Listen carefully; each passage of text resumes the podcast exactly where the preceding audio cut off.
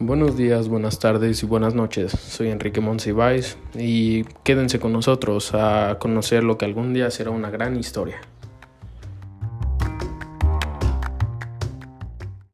Hola chicos y chicas, ¿cómo están? Espero que estén de lo mejor.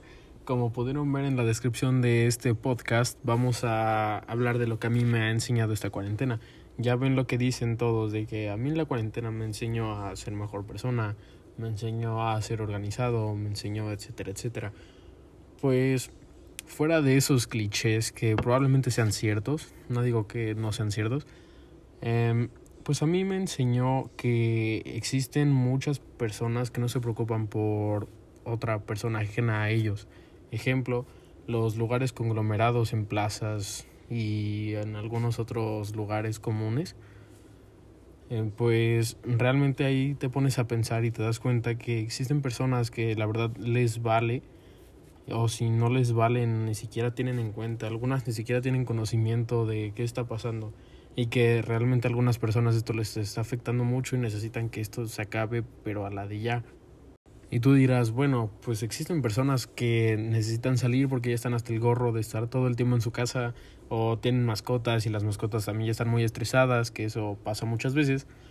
Pues sí, puedes salir a dar una caminata tranquilo, pero mínimo llevar las precauciones que se nos indicaron.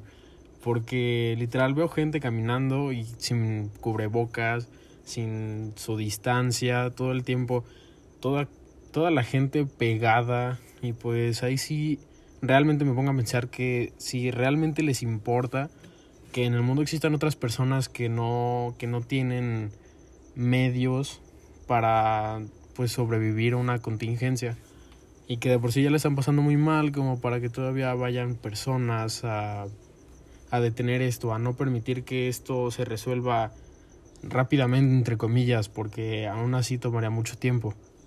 Pero lo que provocan estas personas solamente es que esto tarde muchísimo más tiempo del que debería. Y pues realmente eso en mi opinión está súper mal. Y claro, un ejemplo gigantesco es lo que sucedió, sucedió hace no mucho en Ecatepec, donde entraron unas personas a sacar a un paciente que falleció por COVID-19 y que literalmente no, no hay una explicación razonable para que hayan hecho eso, porque de todas formas esa persona no es que no respete, pero ya había fallecido, o sea, ya no les iba a servir de nada sacarlo. Y además expusieron a muchísimas personas en ese peligro y se pudo haber creado un contagiadero que supongo que sí sucedió.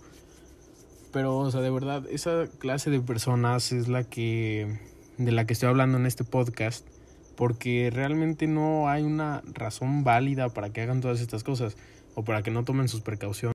Pero bueno, eso no es de lo que venimos a hablar en este podcast porque realmente solamente imaginemos lo que sucede en otras circunstancias que no son las nuestras, o tal vez sean las nuestras, pero imaginen más allá. Situaciones en las que familias viven a diario en problemas domésticos, peleas, ya sea verbal o incluso físicamente. En otras ocasiones con las con las compras de pánico, que la verdad no entiendo para qué compraron tanto papel. No sé no sé qué planeaban hacer toda la cuarentena, pero no, no hay explicación para eso. También esas personas hipocondriacas que siempre andan pensando lo peor y que no se sienten capaces de poder salir a la calle incluso, ni siquiera a la esquina a tomar un poco de aire porque sienten que con cualquier salida se les va a pegar el coronavirus. Y bueno, yo te vengo a presentar una reflexión propia. Tal vez la tomes, tal vez no, eso depende de ti. Pero yo te recomendaría, amigo o amiga, oyente, pues simplemente ten una actitud positiva ante la situación. Porque tal vez tener una actitud positiva no va a resolver todo, pero mínimo va a hacer las cosas menos pesadas para todos, para ti, para tu familia, para tus amigos, para todo y pues realmente es muy importante, sobre todo en estas situaciones, tener una buena actitud, porque si no, al final, todo, además de hacerse más pesado, simplemente no vas a llegar a nada, no vas a permitir que nadie llegue a nada. Y pues eso es todo. Muchas gracias por acompañarme.